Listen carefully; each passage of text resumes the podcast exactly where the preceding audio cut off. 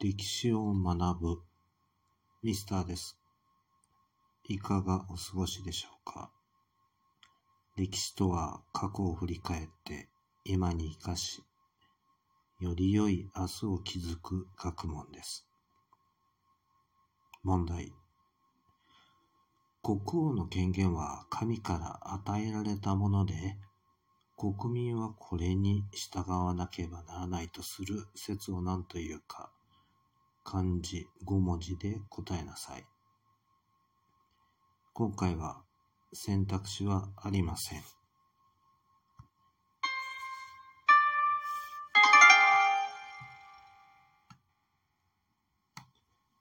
答え、王権真珠説。絶対王政を正当化するもので、17世紀にイギリスやフランスの国王が唱えた説です。それでは次回までごきげんよう。